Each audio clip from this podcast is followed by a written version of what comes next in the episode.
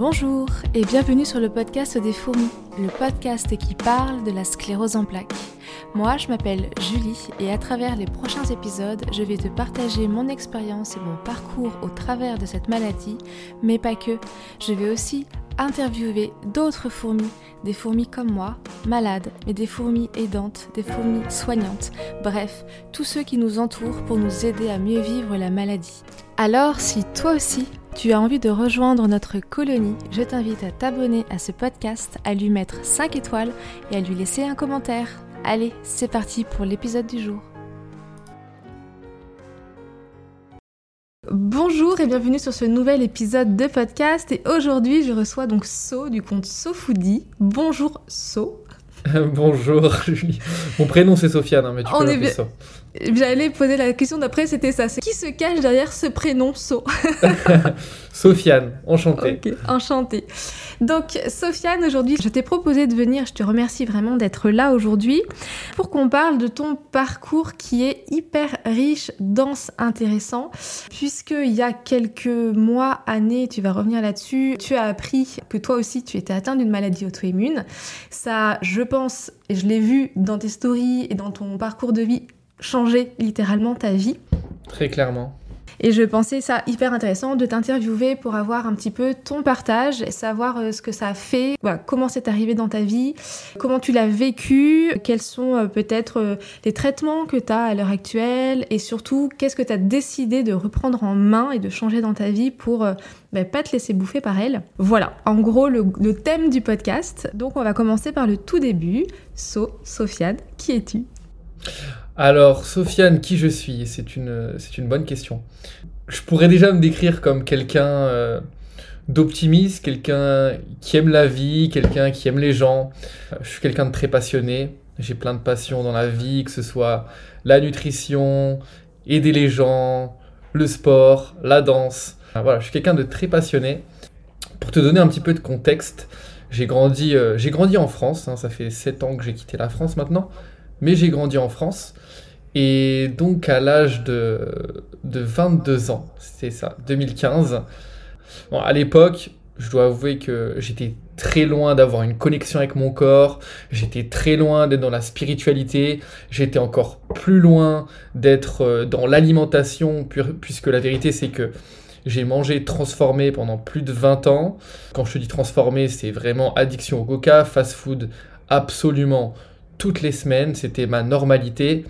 J'étais quand même quelqu'un de globalement actif, mais j'avais pas plus d'intérêt que ça pour, euh, pour l'alimentation, pour mon corps. En fait, j'ai un métabolisme où je prends pas de poids et je me suis dit, bon, bah tu sais quoi, je prends pas de poids, tout va bien. Voilà, après pour la petite histoire familiale, j'ai été élevé par une mère célibataire avec un, un papa qui, qui est parti à la naissance, donc euh, j'ai grandi dans un cadre familial euh, quelque part où je manquais de, de, de certaines sécurités. Donc voilà, ma, ma mère euh, est née au Maroc, elle venait du Maroc. Donc euh, j'ai grandi dans un milieu assez, euh, assez modeste, où j'ai parfois senti de l'insécurité, où j'ai manqué de, de, voilà, de différentes choses, forcément. Mais je me plains pas, j'ai eu quand même une très belle enfance et j'ai eu beaucoup d'amour euh, de ma mère, qui est une femme très courageuse et qui m'inspire beaucoup. Une grande battante et ça fait aussi partie de mon caractère d'aujourd'hui parce que je me considère très clairement comme un, guerrier, un, combattant, il n'y a, pas d'autre mot. Alors, ce qui s'est passé, c'est que en, en 2015, donc j'avais 22 ans, je me suis réveillé un, beau jour au mois d'août et je, me suis réveillé avec une, une- perte de force dans le bras gauche et la jambe gauche. Donc, au passage, le, le côté féminin, mais justement, j'en.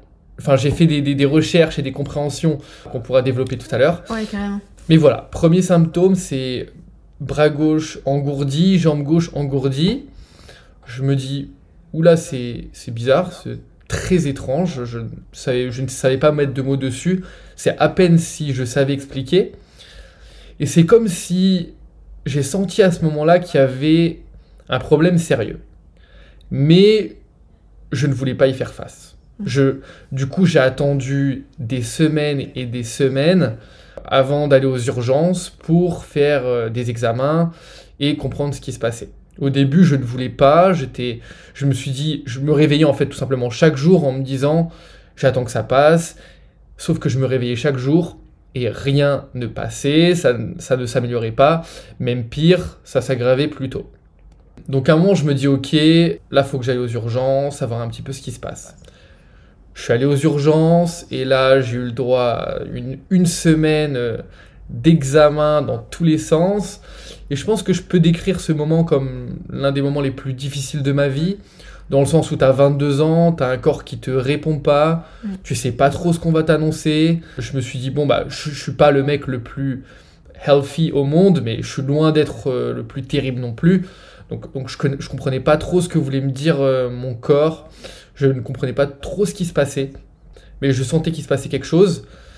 J'ai essayé de garder mon calme pendant cette semaine à l'hôpital, de, de- voilà, de, rester, de rester calme, de rester positif parce que c'est mon tempérament. Mais vient un jour où le docteur euh, donc vient m'annoncer, euh, en plus euh, c'est jamais des annonces faciles, c'est ça Mhm. ferme la porte, ça prend Ouais. une grande respiration. Voilà. Tu sens que tu sens qu'on va pas t'annoncer quelque chose de joli. Et donc là le docteur arrive, c'était une femme, hein, donc elle arrive avec le diagno- diagnostic de la sclérose en plaques. Et, juste avant cette annonce-là, toi, t'avais déjà un peu une idée de. Absolument pas. Moi. Moi, je, je- je- j'étais dans le déni total et je suis resté après dans le déni parce que je me suis dit, quoi qu'il arrive, enfin, quoi qu'il, je voulais pas savoir. Tu vois, c'est comme si, en fait, ton cerveau, il prend ce réflexe très bizarre de, de, de survie et il veut se raconter l'histoire que, que tout va bien et que potentiellement on va t'annoncer, euh, bon bah voilà, t'as, t'as ça, tu dois prendre cette pills, ce médicament et ça va passer. Elle arrive avec le diagnostic de la sclérose en plaques. Honnêtement, je j'y connaissais rien, je je connaissais pas, mais je voyais à sa tête et à son annonce que c'était pas quelque chose de joli. Mm. Et en fait, même après, moi, je donc après le diagnostic, euh, j'ai été mis sous anti-inflammatoires, euh, les corticoïdes, etc. Petit à petit, je suis revenu à, à mes sensations. Et en fait, tout ce que je voulais faire, c'était oublier que ce moment avait existé.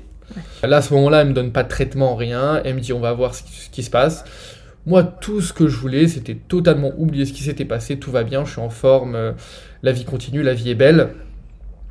Sauf que une année, euh, non, quelques mois. Ouais, quelques mois après, j'ai de nouveau une poussée. Pas, pas bien grave, mais euh, encore une perte de sensibilité, Mhm. une perte de force. Et là, euh, bah là je, je- je retombe de nouveau un petit peu dénu et, et face à certaines responsabilités et face, face à une réalité en fait Ouais. que je voulais éviter. Quand, quand- quand la personne, enfin le docteur t'annonce euh, que tu as une sclérose en plaques, elle t'explique que c'est une maladie qui, par- qui marche par poussée et que ça va revenir du coup quand même. Enfin, t'es es alerté sur ce Eh. que c'est la maladie ou juste on attendra, on verra ce qui se passe plus tard? C'était un peu plus une forme de. Elle m'explique, mais je pense qu'à ce moment-là, mon cerveau, Ouais. en fait, il veut, il veut, il veut juste pas, il veut juste pas digérer cette information. En fait, c'est un genre de, de, de- de flou. C'est Mm. à la fois un moment inoubliable, mais à la fois un moment que tu veux totalement oublier. Donc là, je j'ai de nouveau une poussée, je me retrouve de nouveau à l'hôpital, même scénario, euh, corticoïdes, etc. Et là, par contre, on, on me recommande un, un traitement cette fois-ci. Bon, de nouveau, euh, voilà, je sors de l'hôpital, je suis de nouveau en forme. Et là, je commence un petit peu à avoir des réflexions. La première réflexion, c'est j'ai besoin de partir de la France. C'est j'ai besoin de quitter la France. J'avais un petit peu ce sentiment de ok, je commence à comprendre que j'ai une maladie, que la vie ce sera peut-être pas la fête tous les jours. Il faut que j'aille vivre euh, mes expériences. Il faut que j'aille vivre ma vie. J'ai besoin de partir, j'ai besoin de nouvelle air. Euh, De toute façon, mon environnement m'a porté euh, pas énorme satisfaction. J'étais pas super épanoui. Et c'est là que je décide de partir pour Barcelone. Et donc je pars pour Barcelone pour vivre une nouvelle vie et me changer les idées, grosso modo, et c'est exactement ce que je trouve en arrivant. Nouvelle vie, nouvelle dynamique, euh, le soleil, etc., etc. Je commence un nouveau travail, je rentre dans le milieu professionnel à l'époque, j'avais donc 23 ans à ce moment-là. Et là, quelques mois après mon arrivée à Barcelone, de nouveau une poussée. Donc là, t'avais rappelle, pas encore opéré de changement drastique, juste changement de pays quoi. euh, Mais là, même style de changement- vie. Là, changement de pays, et par contre, non, justement, ce qui est intéressant, c'est que, donc là, je suis dans une phase que j'appelle toujours le déni. D'accord. Phase qui va se traduire par soirée, alcool, drogue, drogue douce, drogue dure, vraiment pur déni. En fait, j'étais vraiment dans le stade euh, One Life. Là, j'étais en mode psychologie, one life, j'ai qu'une vie, en plus ma santé me fait défaut, euh, j'ai quoi à perdre, rien, allez, on y va. Donc là, j'étais dans une grande phase de déni. Et je me fais petit à petit rattraper parce que justement, on arrive, euh, on arrive, je crois, en avril. J'étais arrivé en novembre 2016, on arrive en avril 2017. Et là, j'ai de nouveau une poussée. Euh, je me rappelle, elle est au niveau du front. Je perds euh, sensibilité au niveau du front, du crâne, etc. Je rentre en France en urgence. Encore une fois, même processus, médication, etc. On change mon traitement. Je reviens à Barcelone. C'est là que je commence à me dire, ok, il faut que je commence à déjà à accepter, à me responsabiliser, Mm. euh, à en parler parce qu'il faut, faut que tu comprennes une chose, c'est que cette maladie, je devais, en- je pense que pendant 3-4 ans, s'il y avait 5 personnes dans ma vie qui étaient au courant. Mm. Je- et même sur Insta, je me suis lancé, je parlais de maladie auto-immune, mais je me suis lancé en 2020, on y reviendra après, et je crois que j'ai annoncé peut-être en 2021 ou 2022 m- mala- le nom de ma maladie, parce que j'étais, j'ai mis beaucoup de temps à accepter. Donc pour revenir voilà en, en mi-2017, là je commence à me dire ok, j'ai une maladie, est-ce que je pourrais pas commencer déjà à l'accepter et voir comment je peux mieux vivre avec? Parce que pour moi c'est pure logique que une maladie en fait c'est comme si tu as une, une, une défaillance euh, interne et c'est logique que l'alimentation et autre chose peuvent aider. D'accord? Donc, je commence là à entrer dans une phase que j'appelle une phase de, début d'acceptation. Mais encore une fois, c'est pas une acceptation que je vais verbaliser, c'est une, une acceptation que je vais, qui est entre moi et moi-même en fait. Donc de là, je commence petit à petit à rechercher, à faire des recherches en nutrition, euh, à regarder sur internet, à lire, lire, lire, petit Est-ce petit. que euh, ces recherches-là, t'en parles à l'hôpital? Parce que moi, je fais un parallèle. Quand on m'a annoncé la maladie, on m'a expliqué les facteurs qui la déclenché, les facteurs qui pouvaient éventuellement euh, l'accélérer ou euh, venir aggraver des symptômes, donc le stress, typiquement. typiquement. Et moi, je m'étais dit, mais et j'ai eu ce premier réflexe comme le tien de dire, mais l'alimentation, je suis sûre qu'il y a un truc. Enfin, genre, euh, j'étais addict à la malbouffe, au coca, etc., un peu comme toi. Je me suis toujours dit, dit ça, en fait, que l'alimentation, et à l'hôpital, on me dit non. C'est pas prouvé que dans le cas de la sclérose en plaques, l'alimentation a un impact. Par contre, on sait que dans d'autres maladies inflammatoires, l'ali- comme euh, maladie de Crohn et d'autres, euh, la poly- Mhm. polyarthrite ankylosante, l'alimentation a un impact. Et donc, j'arrive. Et tu vois, donc c'est pour ça que je, suis très, que je suis ton compte et que je suis très contente qu'on puisse en parler aujourd'hui. C'est que Ouais. je me dis, mais. Mais pour- si ça a un impact pour les autres maladies euh, auto-immunes inflammatoires, pourquoi ça n'a pas un impact sur la sclérose en plaques? Je comprends pas. Bien sûr, pour répondre à cette question, déjà j'ai plusieurs points. Il y a un premier gros point, c'est que aucun médecin n'est formé en nutrition. Déjà, c'est une chose. En fait, le rôle du médecin est de diagnostiquer et d'administrer le traitement. D'accord?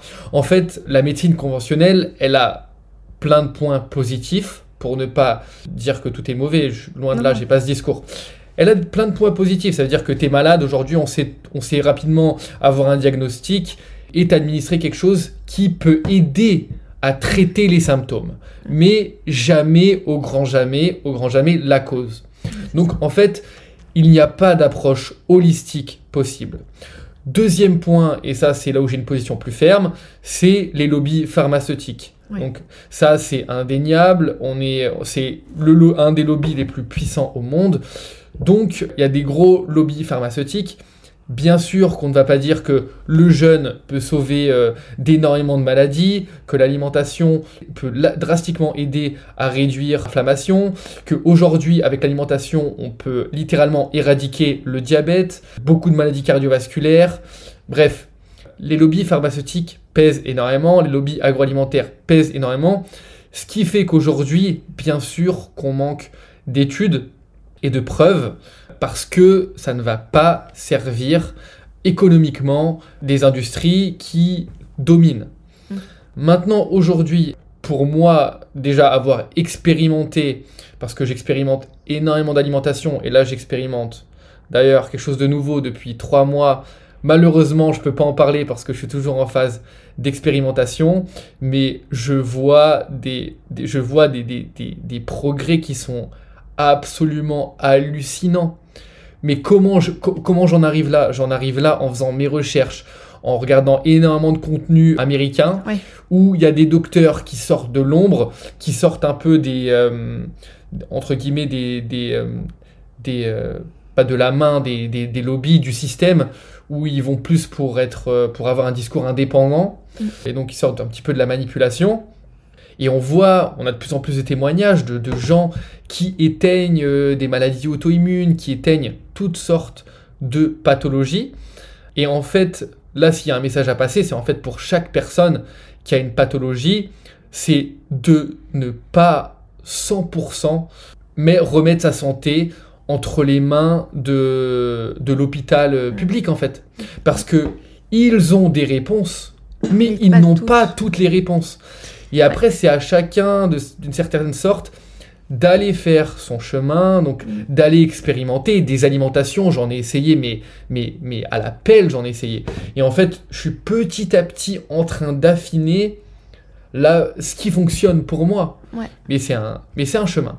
Mais je suis d'accord avec toi. Et quand euh, moi, on m'a annoncé la maladie, j'ai fait OK, mais euh, enfin, je veux contrôler quelque chose. Quoi. Je veux reprendre le contrôle sur quelque chose. Donc, moi, ça a été avec la respiration et le stress.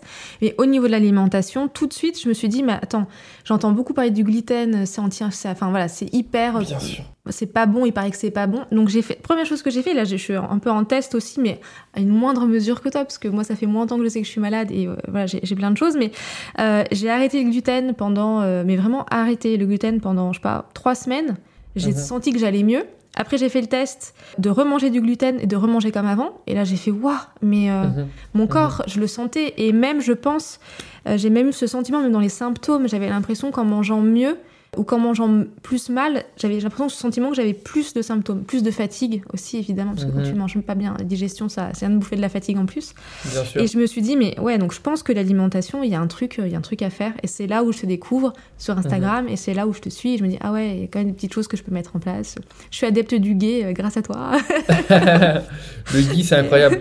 Et juste, Voilà. tu, tu veux que je remonte rapidement sur le, je rebondisse rapidement sur le gluten? oui, bien sûr, bien sûr. En, en fait, pour, pour la faire courte, je recommande vraiment, bah déjà à toute personne ayant une maladie auto-immune, d'éradiquer le gluten au grand éradiquer. Genre, je, je ne pèse pas mes mots, on parle d'éradication, on parle pas de oh un petit bout de temps en temps. Pour la simple et bonne raison qu'en fait 80 à 90% de notre système immunitaire se retrouve au niveau de l'intestin. Il y a un énorme réseau de neurones, il y en a des milliards, et il y a une constante communication entre, euh, entre l'intestin et le cerveau. Et donc, voilà, c'est une pièce maîtresse du système immunitaire. Maintenant, l'énorme problème avec le gluten, notamment pour être plus précis, le blé moderne actuel, c'est que c'est un blé qui est transformé. Il est transformé, ça a été mixé dans tous les sens. Et en fait, la concentration en gluten a fait plus de fois 50 en 70 ans. Notre fait- organisme n'est pas du tout adapté en fait à, à digérer ça, quoi. Donc on n'a absolument pas les enzymes qui nous permettent de digérer ce gluten. Et en fait, la grosse problématique du gluten, c'est qu'il va créer de la porosité intestinale. Donc en fait, dans ton intestin, tu as, comme des jonctions. Mm. Il va ouvrir ces jonctions et c'est la porte ouverte à tout et n'importe quoi, tous les microbes. Et je te le rappelle, c'est que c'est connecté à ton cerveau. Mm. Donc, tu as un problème avec le... Enfin, tu as un problème au niveau de l'intestin, ça peut aller... Enfin, ça peut avoir un impact au Bien niveau sûr. du cerveau Ouais. et causer tout type de, de- de maladies, déjà au niveau intestinal, de maladies auto-immunes, de dépression, d'anxiété, Alzheimer, et j'en passe. Ouais, ouais. J'a- J'avais lu tout ça aussi et je suis assez d'accord avec toi sur, euh, sur, euh, sur le cas du gluten. Moi, je suis un peu dégoûtée parce que je buvais beaucoup de bière. J'ai dû arrêter la bière. Et, en euh, effet, et- et euh, un petit l'alcool vin rouge de aussi, temps en temps là. Ouais, voilà. Euh, vin blanc, champagne, mais bon, c'est pas très bon non plus. Alors revenons du coup sur ton parcours. Donc là on était, euh, parce qu'on a un peu bifurqué, mais je trouve ça tellement intéressant. Donc tu es en Espagne, c'est la troisième poussée que et c'est là où tu commences à faire tes expérimentations au niveau de l'alimentation. C'est ça. Et, là, donc je, commence à faire mes petites expérimentations. J'appellerais ça du, bricolage. Je commence à m'intéresser de voilà à cuisiner, à comprendre euh, quels aliments peuvent me faire du bien, à, à aussi ne serait-ce que taper le mot sclérose en plaques sur internet, truc que je ne faisais jamais. Et en fait, j'arrive petit à petit à voilà, avoir déjà, avoir déjà des, des, solutions, des gens qui proposent des solutions, avoir que bien sûr c'est quelque chose qui arrive, euh, enfin je suis pas le seul à avoir ça, et très clairement des, des, protocoles qui peuvent aider à améliorer justement la situation. À l'époque, euh, il y avait une alimentation qui était, euh, qui était tendance, c'était le paléo. On entendait beaucoup parler du, du paléo, notamment dans, le, dans les maladies auto-immunes. Donc je fais mon chemin, j'expérimente. On arrive là en, 2020. J'allais globalement bien, j'avais vu quelques améliorations, mais c'était pas non plus. Euh, j'étais psychologiquement. Alors, j'ai fait mes améliorations, par contre, psychologiquement, j'étais encore dans énormément de résistance, dans le sens où j'avais peur par rapport au stade où je suis maintenant, où je me sens absolument imbattable. Et ça, on y reviendra après. Et j'étais encore. Voilà, je faisais mes recherches, mais j'étais encore quand même dans un processus euh, d'acceptation où je me sentais quand même en survie encore. On arrive en 2020 et c'est là le plus gros tournant de, on va dire de l'un des plus grands tournants de ma vie parce que en 2020 donc il y a Covid. À l'époque je travaillais en, vente euh, à Barcelone. Mon, boulot m'envoie me renvoie à la maison en télétravail. Et là j'ai cette réflexion au bout de, quelques jours de, télétravail. Je me dis ok là j'ai beaucoup beaucoup de temps pour moi, est-ce que je commencerai pas à travailler sur quelque chose euh, qui est plus grand? Tu vois, quelque chose, euh, un projet personnel peut-être, quelque chose qui me passionne plus, quelque chose où il y a, où il y a plus de sens. Et là, euh, je me dis, Sofiane, qu'est-ce que t'aimes? Et là, je me dis, la nutrition, la santé, le sport, les gens, les réseaux sociaux, j'ai toujours eu quelque chose pour ça. Et, et là, je me dis, bah, en plus, tu as quand même une histoire à partager pourquoi est-ce que tu n'irais pas sur les réseaux et pourquoi tu commencerais pas à partager un petit peu ton, bah, voilà, ton parcours Sans réfléchir, le lendemain, je me lançais sur les réseaux. Et donc, euh, la naissance de SoFoodie, avril 2020, ça fait maintenant pile trois ans. Et c'est de loin la, plus belle aventure de, ma vie, ma plus grande fierté. Euh, enfin, une aventure incroyable. Et ouais, une aventure incroyable et je vais dire quelque chose que je vais garder justement pour, euh, pour, pour après. Et donc là, on arrive en 2020, je lance, mon, je lance ma chaîne. Et donc c'est à ce moment-là que la nutrition passe petit à petit d'un intérêt à un hobby. D'accord? Et là, c'est là où j'ai donné mes, beaucoup plus de place dans ma vie à la nutrition, puisque j'avais la responsabilité aussi à travers mon compte de créer du contenu et d'inspirer. Mm. Mm. Donc là, je mets, c'est même pas les bouchées doubles que je mets parce que c'est les bouchées triples ou quadruples. Là, euh, je travaillais 3 heures par jour et je dédiais 5 euh, à 6 heures par jour à cuisiner, apprendre la nutrition, créer des posts sur Instagram. Et je fais ça pendant plusieurs mois. Au mois de juin, je décide de me faire accompagner, donc encore un pas de plus vers mon acceptation.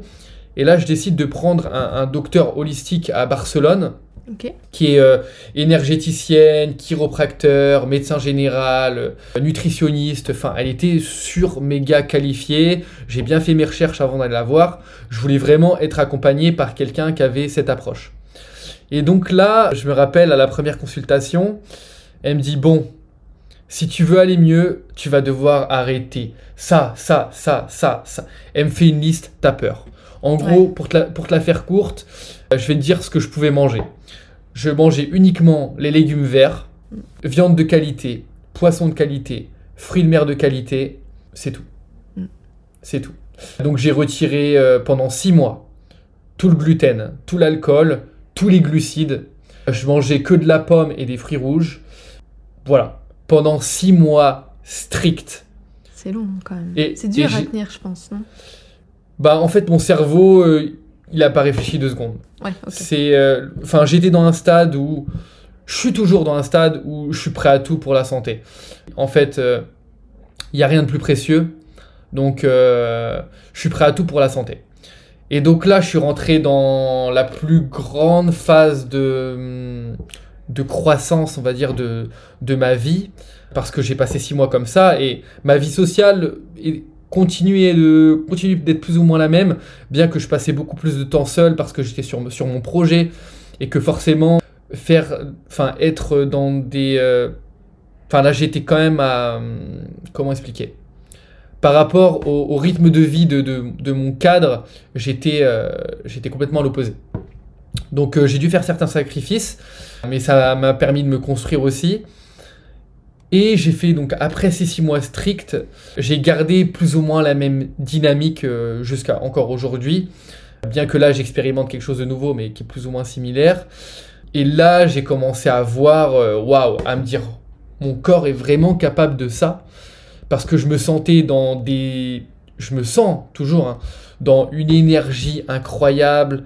Enfin, je vis avec euh, très clairement euh, zéro symptôme. Euh, t'as ouais, pas de séquelles, t'as pas du tout, t'as plus rien. Non, non, non. Aujourd'hui, j'ai rien, j'ai zéro séquelles, je vis avec zéro symptôme.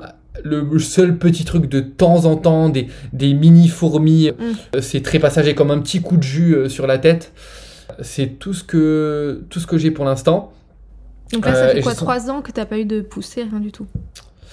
Alors, j'ai eu une rechute justement en 2022 parce que j'étais sorti du traitement et j'étais parti en vacances et j'étais parti en vacances, j'étais en mode euh, enfin, j'avais laissé tomber mon alimentation et il s'était passé quelque chose émotionnellement.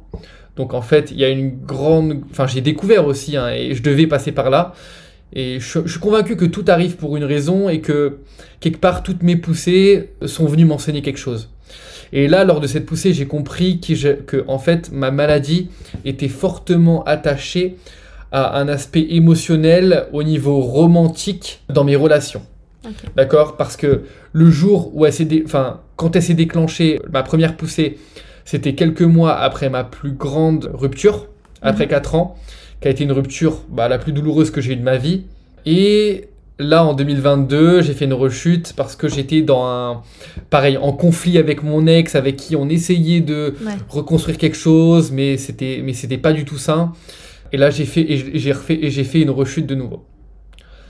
Et donc, tu fais partie des gens qui pensent que, euh, moi je suis dans la même équipe, qu'en effet, l'impact émotionnel, le trauma, parce qu'on parle de trauma dans ces cas-là, euh, impact, peut déclencher la maladie et, l'impact au quotidien aussi. Mais à 100%, en fait, je suis convaincu que, que, toutes les maladies ont une dimension émotionnelle.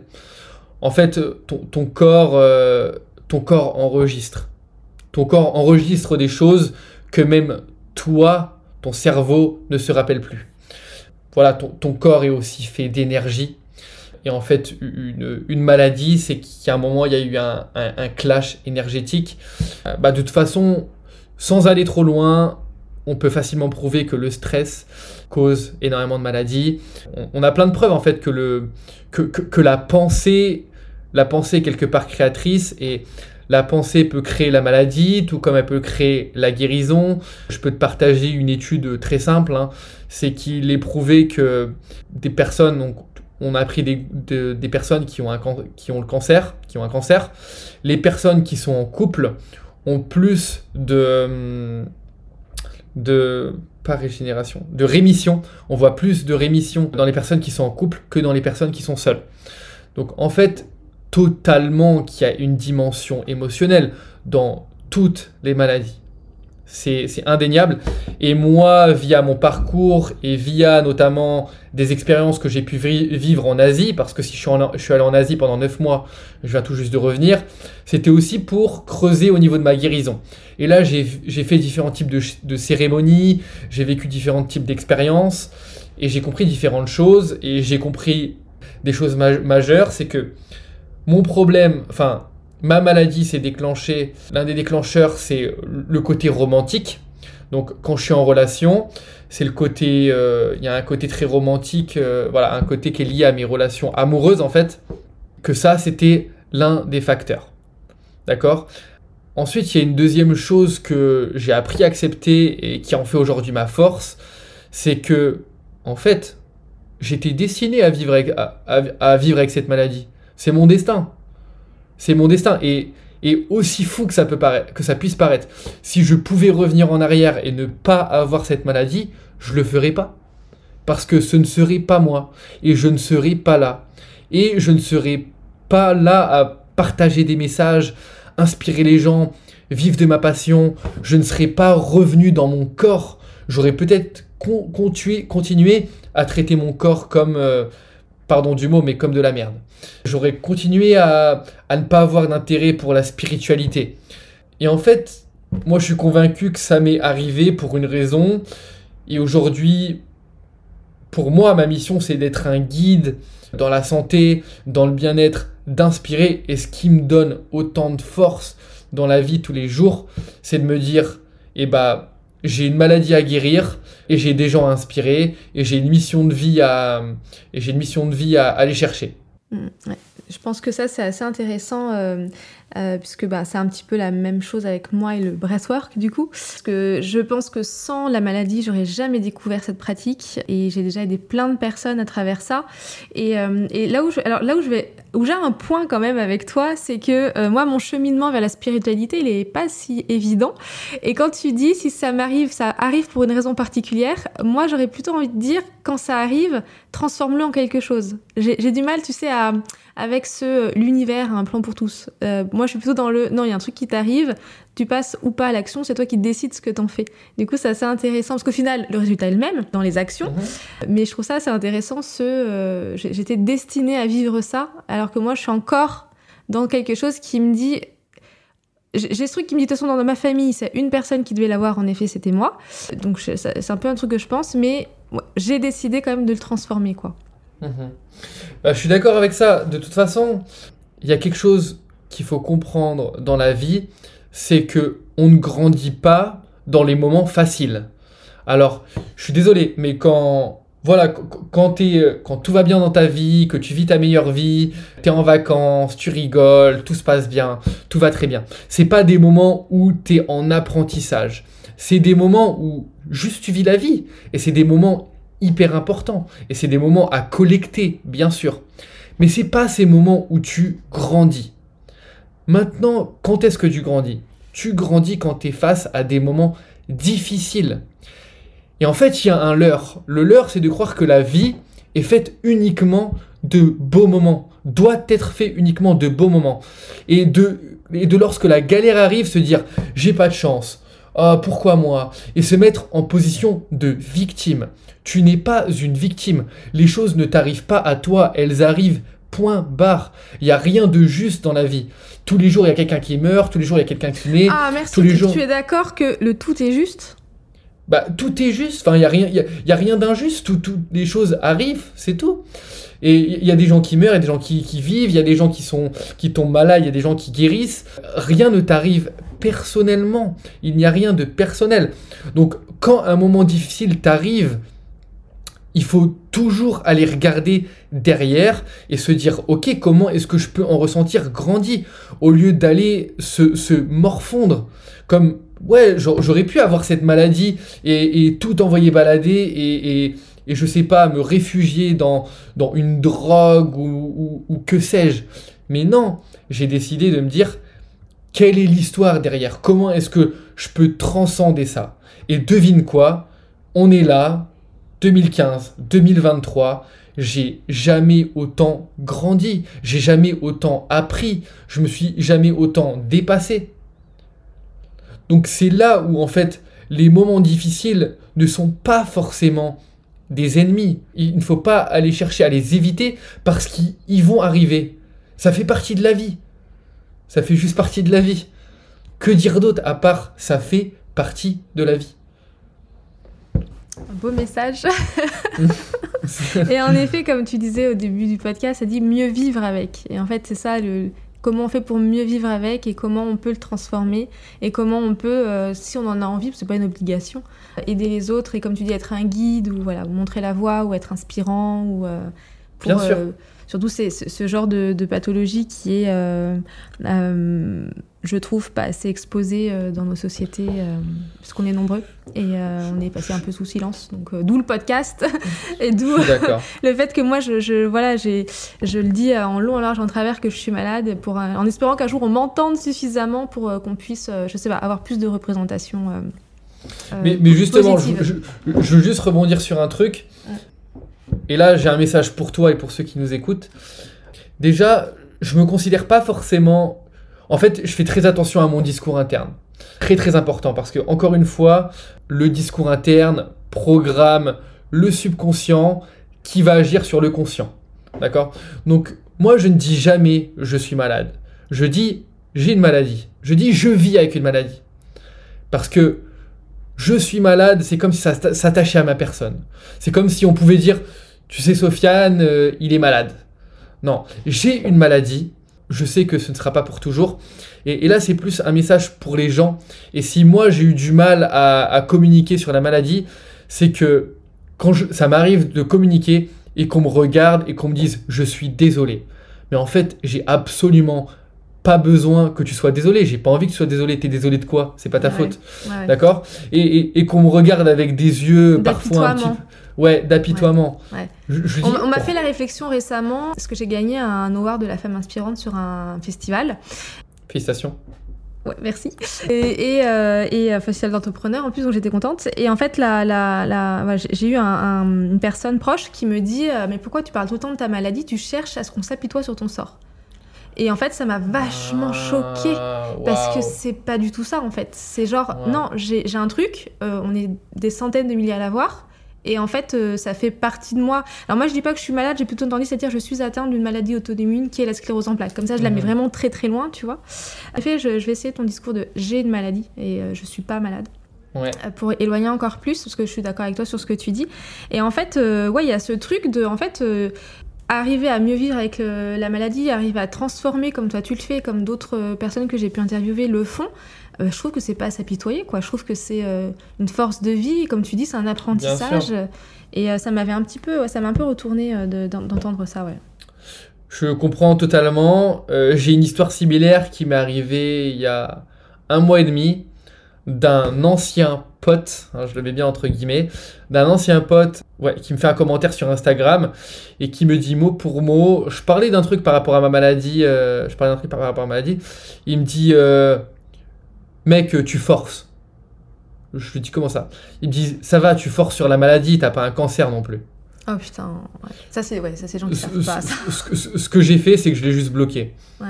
Mm. Voilà, et, je veux plus de personnes comme ça dans ma vie. Mm.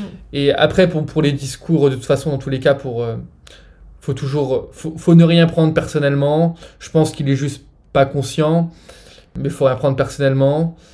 Mais j'aime, euh, moi j'aime m'entourer de de gens positifs et j'ai un entourage aujourd'hui qui me, qui me supporte et qui me donne beaucoup de force euh, dans mes projets, euh, qui, qui, qui m'ont aidé quand j'ai eu des coups durs par rapport à la maladie. Et, et je trouve, euh, voilà, je, je, fais bien en sorte de bien m'entourer. C'est hyper important. L'entourage est hyper important. en, en, coaching, on dit souvent qu'on est la moyenne des cinq personnes qu'on côtoie. Et euh, je pense que quand on vit ça, en effet, il y a des. Enfin, moi, je sais que ça m'a permis de faire le tri assez rapidement de certaines relations euh, un peu familiales, un peu cheloues, ou même euh, amicales, où j'ai fait hop, hop, hop, j'arrête ça tout de suite, j'ai plus de temps à perdre avec ces conneries. Et ça, c'est vrai que c'est un accélérateur, quelque part, aussi, relationnel. Totalement. Euh, alors, on avait un petit peu parlé d'alimentation. Est-ce que tu voudrais redire quelque chose? Parce qu'après, on va arriver à la fin de l'épisode. Je vais avoir une dernière question pour toi. Mais euh, si tu as envie de parler un petit peu alimentation, vas-y, tes projets avec SoFoodie et tout, n'hésite pas. Alors, niveau alimentation, bah, j'ai continué du coup de, vraiment rouler ma bosse. Je continue d'expérimenter euh, différentes choses. Mais je commence vraiment à mettre le, doigt hein, sur, sur l'alimentation en cas de maladie auto-immune.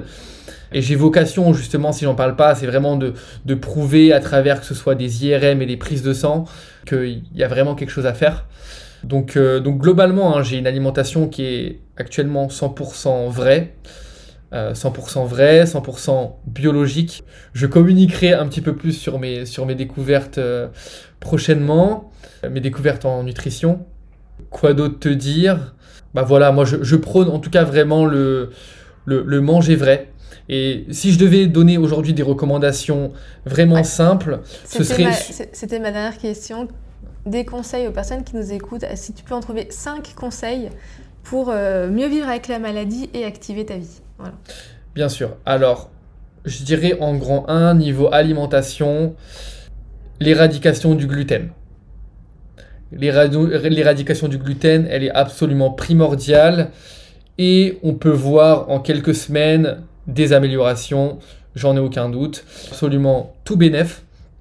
Et finalement, loin, loin, loin d'être difficile, puisque je rappelle que tous les légumes n'ont pas de gluten, les viandes n'ont pas de gluten, les poissons n'ont pas de gluten. On retrouve le gluten majoritairement dans le blé, qui est principalement dans les produits transformés et les produits céréaliers. Je, dirais le gluten. Le deuxième, il est, si tu veux, plutôt lié, mais c'est les aliments ultra transformés. Les aliments ultra transformés sont sucrés, contiennent très souvent du gluten, des huiles hydrogénées inflammatoires qui vont créer de, l'inflammation. C'est vraiment pas des aliments qui nous servent. C'est des aliments en plus vicieux parce qu'ils sont à caractère addictif. Donc euh, gluten, aliments ultra transformés. Le troisième va encore de pair, c'est la consommation de sucre. C'est la consommation de sucre parce que lorsqu'on est en surconsommation de sucre, on va perturber le microbiote, on va perturber l'équilibre bactérien qu'il y a dans le microbiote qui veille aussi bah, sur notre système immunitaire. On va créer l'inflammation aussi. Donc vraiment à surveiller ces trois aliments et très clairement quand on parle de maladie auto-immune, avec d'autres personnes, je pèse mes mots, à dire ouais tu peux limiter, tu peux te faire un kiff et tout, à éradiquer. Après, attention, moi ça m'arrive peut-être une fois par mois, Gluten, absolument jamais au grand jamais. Mais un dessert fait maison euh, dans un restaurant, ça peut m'arriver une fois par mois. Après, moi, voilà, j'ai décidé d'être euh, euh, strict. j'ai aussi arrêté l'alcool entièrement. voilà, moi, j'ai décidé de. C'est soit j'y vais all-in, c'est mon choix. Donc, voilà, encore une fois, apprendre avec des pincettes ce que je dis. Moi, c'est mon positionnement. Je sais qu'il est assez, fort et, je recommande à tout le monde de, prendre avec des pincettes dans tous les cas. Quatrièmement, je dirais d'énormément bouger son corps. Bouger son corps et de trouver en fait une façon qui te plaît. D'accord? Ça veut dire ne pas aller faire du... Euh, si, tu as entendu parler de, du yoga ou d'autres choses, tu peux essayer. Mais si tu vois que ça te plaît pas, de vite expérimenter autre chose pour trouver quelque chose qui te plaît et que tu puisses maintenir. Et en fait, bouger son corps quand tu as une maladie auto-immune, notamment comme une maladie comme la sclérose en plaques, c'est hyper, hyper intéressant parce que, encore une fois, il va y avoir différentes dimensions. C'est que déjà, euh, bon, le sport, c'est juste un des outils santé les plus puissants qu'on a, qui va aussi permettre de réduire l'inflammation, réduire le stress, réduire l'anxiété, te permettre de te remettre dans ton corps, de, te sentir présent dans ton corps, de faire bouger l'énergie, parce que encore une fois, énergétiquement, on, est bloqué, euh, on est, l'énergie va venir se bloquer en fait dans, les méridiens, dans, différents, niveaux de ton corps. Et qu'est-ce qui se passe quand on a un blocage énergétique? Bah, ça peut aussi déclencher la, maladie, ça peut aussi déclencher des poussées dans, dans, dans le cas des maladies auto-immunes. Donc vraiment trouver des pratiques où tu puisses bouger ton corps. Vraiment super important. Et en fait, le cinquième point, et c'est celui que j'ai le plus développé euh, cette dernière année, notamment avec mon voyage, euh, voyage, c'est le côté, le côté psycho-émotionnel. C'est d'une certaine façon spirituel, mais c'est aussi juste la psychologie de l'émotionnel. Mais ces neuf mois, j'ai vraiment été loin dans ma tête, loin dans à essayer de comprendre la guérison, à essayer de comprendre un petit peu pourquoi ça m'arrivait, à vraiment aussi accepter. Genre l'acceptation. Avant, si tu veux, je pouvais comparer justement, encore une fois, pour parler d'émotion, je pouvais comparer cet événement comme un lac. Qu'est-ce qui se passe dans un lac? L'eau n'est pas en mouvement. Qu'est-ce qui se passe quand l'eau stagne, quand l'eau stagne? Eh ben, s'accroupit. Et en fait, au fur et à mesure de mes expériences, euh, encore une fois en Asie, et des magnifiques personnes que j'ai pu rencontrer, c'est qu'en fait, on m'a appris que toutes les émotions et tout ce qui t'arrivait dans la vie, ça devait être comme une cascade. Donc tout doit couler. Un truc arrive, ok, je le processe, boum, ça me traverse et je passe à autre chose. Et en fait, c'est exactement le chemin que j'ai pris avec la sclérose en plaques et j'ai vu une immense différence entre la bloquer ici et ne pas être capable de taper le nom sur internet. Parce que mais pour autant y penser absolument tous les jours. Plutôt que laisser passer, en parler, rechercher, normaliser, fermer les yeux et me dire ok, je guéris, j'ai une maladie, je guéris, j'ai une maladie, je guéris. Chose que je me répète absolument tous les jours. Je me répète tous les jours, absolument au grand tous les jours, depuis plusieurs mois je médite et je me répète tous les jours, à tous les points de vue, je vais de mieux en mieux. Et ça, ça vient d'un chercheur français qui s'appelle Émile, je sais plus quoi. Et en fait, c'est de l'autosuggestion. Et en fait, j'ai entamé ce processus qui, à la base, quand tu commences, ça paraît insignifiant. Et en fait, quand je vois au niveau d'acceptation que je suis aujourd'hui, où en fait, la maladie ne fait que de couler. J'ai une émotion, ça passe, je la processe, je passe à autre chose. Je suis plus dans la retenue. Et en fait, la maladie, j'ai appris à l'accepter et, euh, à juste laisser couler. Et ça me permet, qu'est-ce qui se passe quand tu acceptes Eh bah, t'as pas peur, tu ne stresses plus, tu es dans une dynamique de, de paix et d'amour. Et en fait, c'est dans l'amour, dans la paix, dans la bienveillance qu'on guérit. Et c'est vraiment dans cette optique qu'il faut être avec son corps. Parce qu'il faut comprendre que son corps, c'est son meilleur ami et qu'il y a une perpétuelle communication entre l'esprit et le corps. Et que plus tu vas te reconnecter à ton corps, plus tu auras les réponses, plus il va te comprendre et plus il saura gérer cette mm. maladie. Voilà. J'avais lu euh, des choses qui disaient que 4, enfin, sur 100% des messages qui nous traversent au quotidien, il y a 20% c'est le cerveau et 80% c'est le corps. Et du coup, quand tu es complètement que dans ton cerveau, que dans le mental, pour ça le coaching mental et tout, ouais, mais c'est pas suffisant. Et que euh, bah, tu te déconnectes en fait de ton corps, tu perds 80% des informations de ton quotidien tous les jours. Donc euh, forcément, à un moment. Totalement, c'est absolument hallucinant les réponses que notre corps possède. Mm, mm, mm. Il, sait, des choses que tu sais même pas ouais, dans ta tête. C'est hallucinant. Ouais, ouais.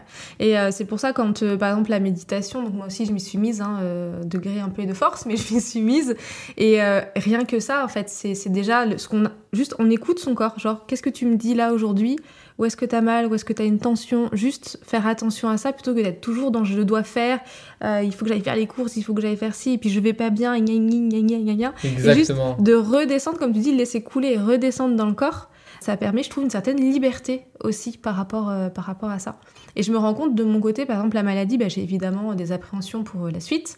Euh, c'est pas tout, on vit pas, passe pas que par des moments faciles, mais je crois que j'arrive mieux à le gérer que certains de mes proches qui, eux, sont vraiment dans quelque chose de très mental et que moi, depuis que justement j'apprends à me connecter, donc encore une fois, grâce à la respiration, au breathwork, ça c'est très compliqué avec mon corps que, euh, ouais, comme tu dis, les choses sont plus coulantes. Et quand je l'arrive à accepter, à laisser couler, et à accepter pendant que je suis fatiguée, ok, je suis fatiguée, bah, du coup, je retrouve une certaine énergie, une certaine euh, euh, légèreté, quoi, entre guillemets.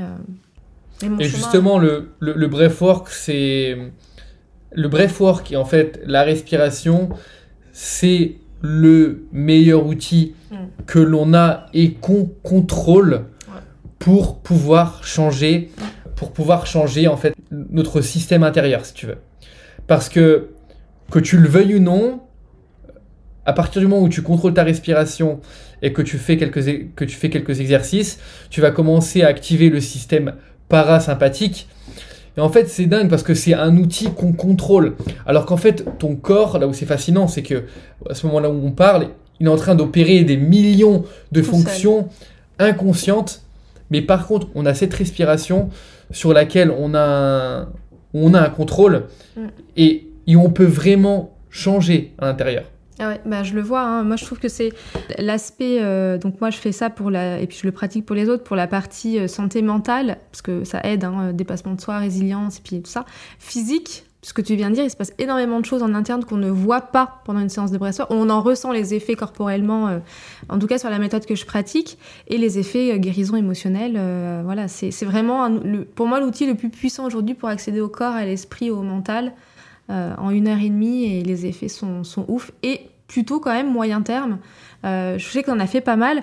Moi, je vois là les, gens, puis même moi sur moi et les gens que j'accompagne, ils me parlent vraiment d'effets de bien-être pendant 3 à 10 jours sur une séance d'une heure et demie. C'est, enfin, je trouve ça Enfin, les effets sont long terme. Pour moi, c'est du long terme. Tu viens une heure et demie respirer, tu te sens bien pendant mm. trois jours derrière. C'est mm-hmm. rien que trois jours, c'est déjà ouf, quoi. Magnifique. Donc, euh, voilà. bon.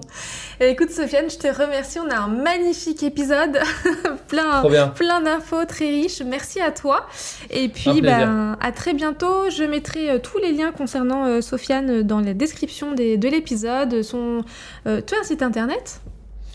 J'ai un site internet, euh, bon c'est le site où il y a mes formations, mes e-books, mais le mieux de toute façon c'est Instagram, Où, il y a, ma vitrine et des stories sympas en plus. Ok, et je remettrai aussi le lien vers ton podcast sur Spotify, parce que tu as un super podcast sur euh, la santé. Avec plaisir. Merci beaucoup. Merci à toi. Voilà, c'est la fin de cet épisode et j'espère qu'il t'a plu. Si oui, surtout, n'hésite pas à le partager autour de toi, à lui mettre 5 étoiles et à laisser un commentaire, histoire de faire grandir en bienveillance cette magnifique colonie.